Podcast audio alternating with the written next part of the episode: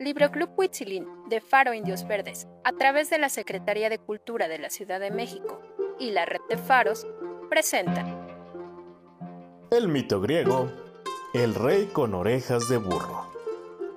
Hace muchos, muchos siglos, el rey Midas fue elegido para juzgar una competencia musical.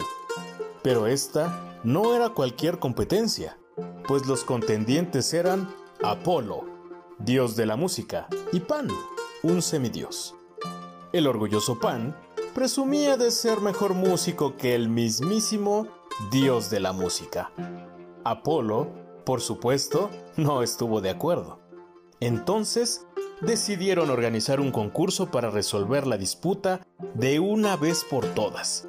Y a cada uno de ellos se le permitió elegir a una persona para servir como juez. Apolo eligió a Tmolo, un dios menor de las montañas. Y Pan, siendo muy amigo de Midas, eligió al rey mortal.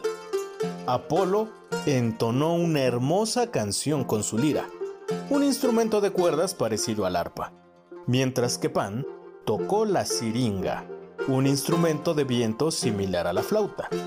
Tmolo votó por Apolo, quien había demostrado una clara superioridad. Pero Midas, porque era su amigo y no quería decepcionarlo, votó por Pan. Apolo estaba furioso. ¿Cómo se atreve este mortal a decir que un semidios le ganó al dios de la música en su propio arte? Midas, no tienes gusto, exclamó Apolo. Debes tener orejas de burro si crees que Pan es mejor que yo. Y Apolo convirtió las orejas de Midas en las largas y peludas orejas de un burro. El rey Midas estaba terriblemente avergonzado. ¿Cómo podría aparecer ante su gente con esas enormes orejas de burro? ¿Qué dirían los reyes de otras tierras cuando lo descubrieran? Nadie lo tomaría en serio otra vez. Llegada la noche, logró regresar al palacio sin que nadie lo viera. De ahí en adelante, fue visto llevando un turbante grande y pesado, todo el tiempo. Sus súbditos y los reyes de otras tierras a menudo comentaban, ¿de dónde sacó el rey Midas ese extraño turbante? ¿Y por qué insiste en usarlo todo el tiempo? Durante un año, el rey Midas pudo mantener su secreto, hasta que llegó el día de necesitar un corte de cabello. El barbero vio las orejas del rey y prometió guardar el secreto.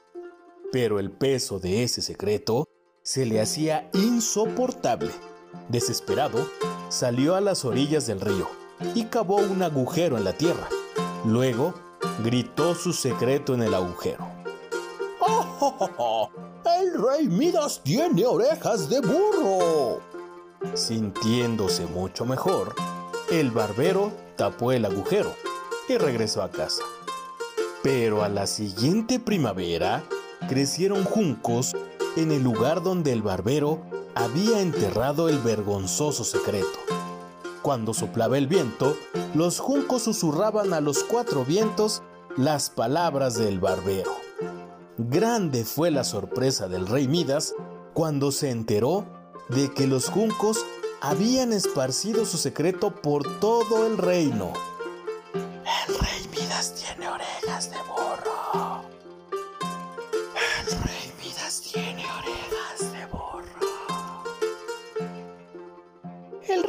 Tiene orejas de burro. Y así es como termina este mito griego intitulado El rey con orejas de burro. Hasta la próxima.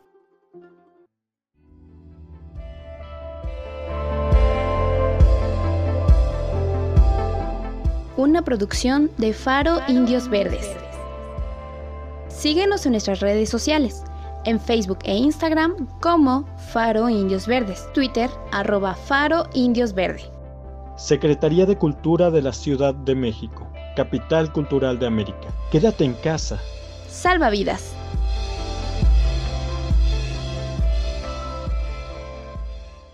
Este programa es de carácter público, no es patrocinado ni promovido por partido político alguno y sus recursos provienen de los impuestos que pagan todos los contribuyentes. Está prohibido el uso de este programa con fines políticos, electorales, de lucro y otros distintos a los establecidos.